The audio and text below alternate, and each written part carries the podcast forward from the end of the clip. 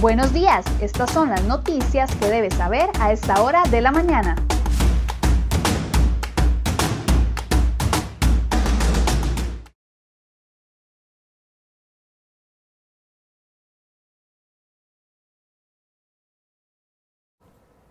Hola, muy buenos días, bienvenidos a Cere Hoy Noticias. Hoy es jueves 14 de enero de 2021, un gusto que nos acompañen y de inmediato vamos a hacer un repaso por las principales informaciones de las últimas horas.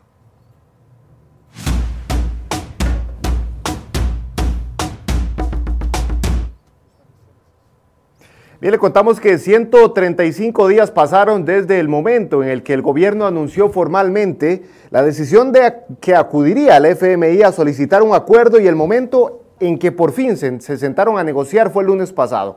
Un camino que, lejos de servir para aclarar el panorama para el país, más bien sembró muchas dudas que aún hoy no han sido disipadas.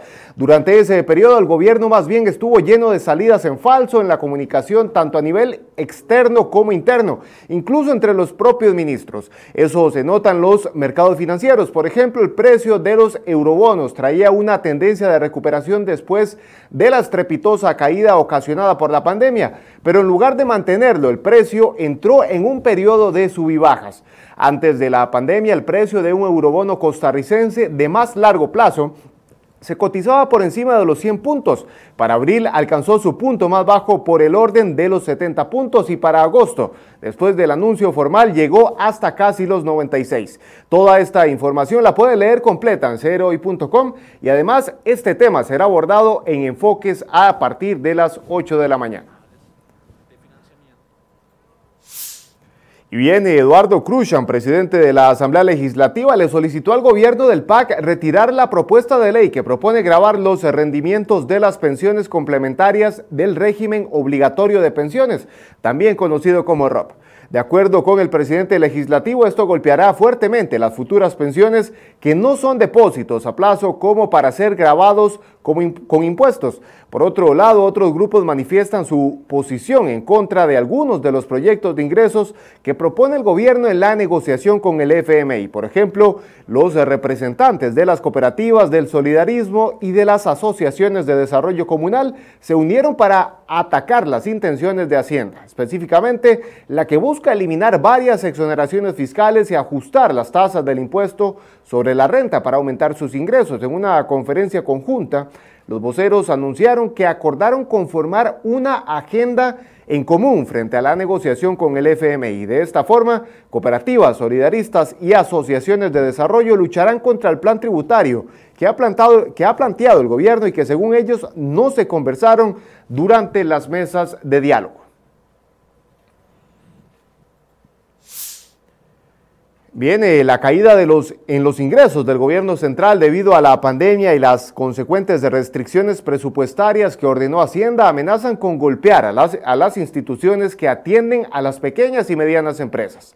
El informe análisis de los desafíos del Plan Nacional de Desarrollo e, e Inversión Pública que publicó el Ministerio de Planificación en el segundo semestre del año pasado advierte sobre la difícil coyuntura en torno a la pandemia la cartera de Hacienda presentó a los diputados el año pasado un presupuesto para el 2021 con importantes recortes en gasto.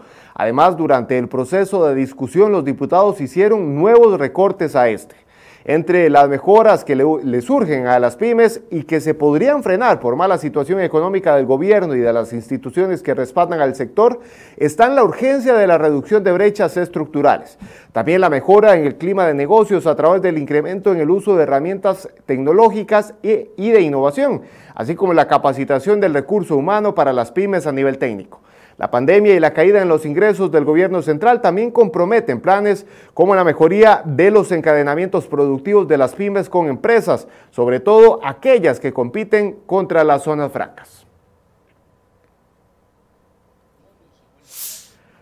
Y en medio de la peor crisis financiera para el país, provocada por la pandemia del COVID-19, el Banco de Costa Rica hizo un ajuste salarial al gerente general Douglas Soto Leitón y le depositó 200 millones de colones. Sin embargo, un estudio de la Auditoría Interna del banco advirtió que el monto era menor y la junta directiva solicitó al jerarca devolver parte del dinero. CROI.com hizo una serie de consultas a Soto Leitón sobre dicha situación. Sin embargo, por medio de la oficina de prensa del banco, ofreció una sola respuesta y no contestó puntualmente lo que este medio le preguntó. Entre las preguntas se le cuestionó por qué recibió un ajuste salarial correspondiente a 200 millones de colones y bajo cuáles criterios se dio dicho aumento, quién o quiénes lo aprobaron y cuándo fue depositado. Sin embargo, Soto Leitón solamente señaló que desde que asumió la gerencia general no ha recibido aumento salarial alguno. Soto fue nombrado de manera interina en el puesto en febrero de 2018, esto en medio de las investigaciones de esa entidad bancaria por el préstamo millonario otorgado al importador de cemento chino Juan Carlos Bolaños. También se le cuestiona por el fallido seguro de los créditos del cemento chino que no se pudo cobrar, ya que él era el jefe de la subsidiaria encargada de gestionar esa póliza.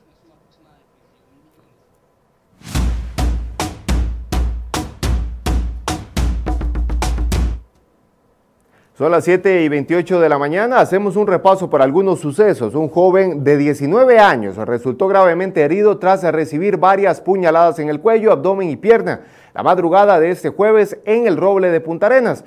Investigan las razones del ataque y, y la persona herida fue trasladada por paramédicos en condición crítica al Hospital Monseñor Sanabria. En Punta Arenas, además, un hombre de 32 años sufrió heridas de gravedad tras derrapar la motocicleta que conducía, esto la noche del miércoles en Upala, en la zona norte. La víctima presentaba lesiones que comprometían su vida y fue llevado en condición de gravedad al hospital local. La identidad del herido no trascendió. También le contamos que en otro caso un proceso alterno por medio del programa de justicia restaurativa libró de un castigo penal al joven que lanzó un gato desde un sexto piso en un condominio en Curridabat. Según confirmó la fiscalía, la investigación del caso ya finalizó. El imputado asumió la responsabilidad por el daño causado a la víctima y a la comunidad y se llegó a un acuerdo. También en otros temas también de sucesos, el sujeto que lanzó gasolina contra oficiales de la Fuerza Pública en 2019 fue detenido a finales del año pasado y desde entonces descuenta prisión preventiva. Entre las pruebas en su contra está la confirmación técnica de que el líquido lanzado era combustible. La Fiscalía no dio más detalles porque el proceso está en una etapa preparatoria que es privada y no se puede brindar detalle adicional. También en otros temas igualmente de sucesos, el Ministerio de Justicia y Paz confirmó que el Instituto Nacional de Criminología realiza valoraciones para sacar de la cárcel al exdirector de la Fuerza Pública, José Fabio Pizarro, condenado a 10 años de prisión por narcotráfico. Pizarro podría gozar de un beneficio carcelario para someterse al programa semi-institucional, que consiste en reportarse cada semana, quincena o mes, en algún centro de atención específico, pero sin estar en la prisión. En otro tema también, la Fiscalía tiene pruebas de que el gerente general de la empresa de servicios públicos de Heredia, Alan Benavides, envió mensajes de texto al exdiputado del PLN, Víctor Hugo Víquez, pidiéndole favores para beneficiar a su familia. En varios mensajes, Benavides solicitaba apoyo para enlazar con Celso Gamboa, quien en ese momento era magistrado, de modo que, de este, que este mediara en una votación para elegir a su yerno como juez de la República. Así consta en un apartado de mensajería privada que corresponde a la apertura del teléfono del exdiputado Víquez en el marco de la investigación por un presunto delito de tráfico de influencias. Las autoridades investigan una supuesta negociación irregular entre SPH y el Ministerio de Justicia para el programa de monitoreo electrónico de privados de libertad. El yerno de Benavides es un funcionario judicial de apellido Garay, quien actualmente es juez penal en Heredia. Su nombre sería usado por el gerente de la SPH para que una vez que éste ingresara al juzgado de Heredia, sirviera para conformar una posición homogénea dentro del Poder Judicial junto a Celso Gamboa. 7 y 32 de la mañana este miércoles el país registró 17 nuevas muertes relacionadas al COVID-19 y 1.063 casos nuevos.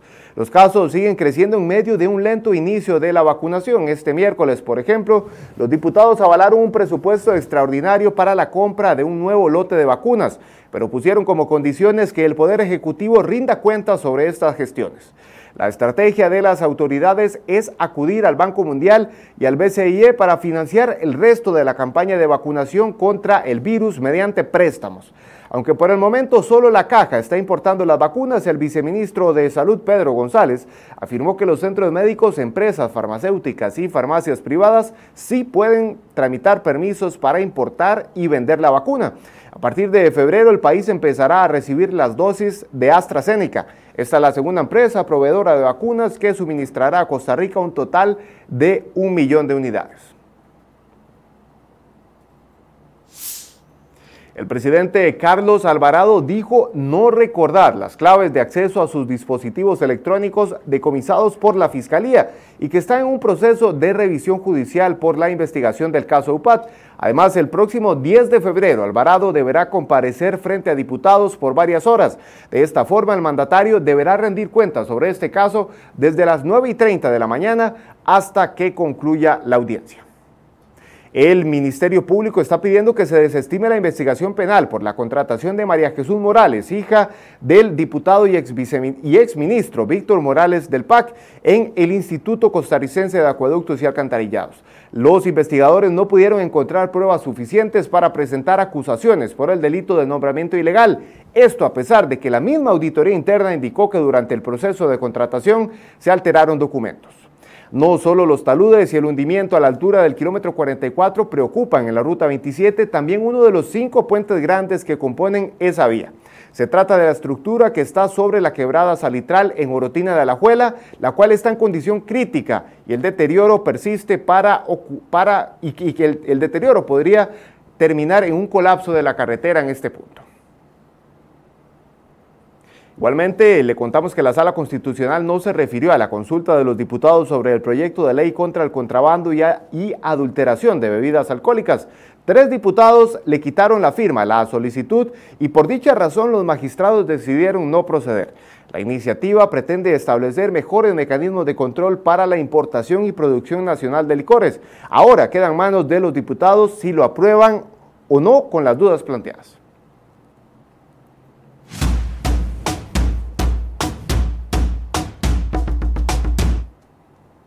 Un repaso por información económica, en 2020 el país registró el ingreso de más de un millón de turistas, un tercio de lo que recibió el año previo.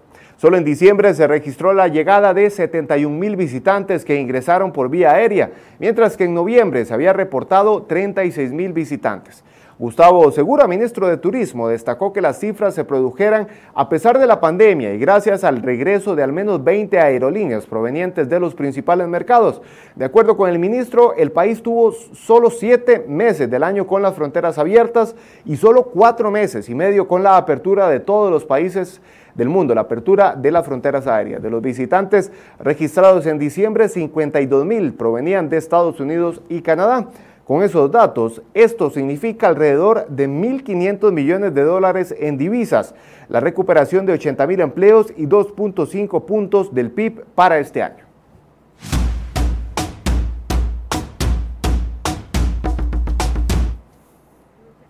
En información internacional, directamente desde Estados Unidos, Donald Trump se convertiría en el primer presidente de la historia de ese país en ser sometido a dos procesos de destitución o juicios políticos. La acusación tiene que ver con la incitación a la rebelión que provocó el asalto al Capitolio por un grupo de personas que finalizó con cinco muertes. Nancy Pelosi, presidenta de la Cámara de Representantes, indicó que Trump es una amenaza clara y presente contra Estados Unidos y una vez más buscan honrar el juramento del cargo de proteger y defender la Constitución. La acusación fue aprobada por 232 votos frente a 197. Diez republicanos se sumaron a los demócratas, una grieta que contrasta con el respaldo unánime a Trump de la Cámara de, de la Cámara de Representantes en diciembre de 2019. El papel del presidente en esta rebelión es innegable, aseguró un diputado republicano. Eso sí, otros republicanos permanecieron fieles a Trump a pesar de los constantes mensajes en redes sociales y conferencias en las que incitó al odio y a manifestarse tras acusar de fraude en las elecciones pasadas en las que triunfó Joe Biden.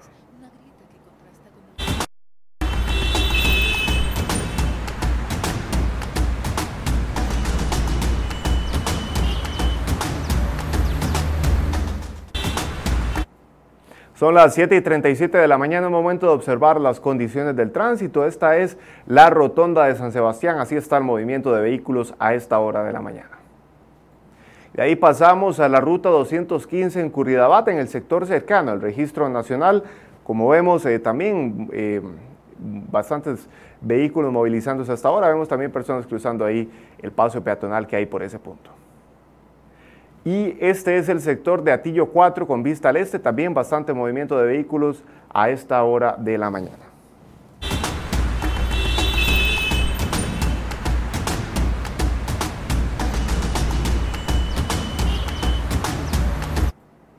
Bien, así llegamos al final de Cere Hoy Noticias. Agradecemos mucho su compañía y lo invitamos a que siga informándose a través de cerehoy.com y también a través de nuestras redes sociales. Muchas gracias.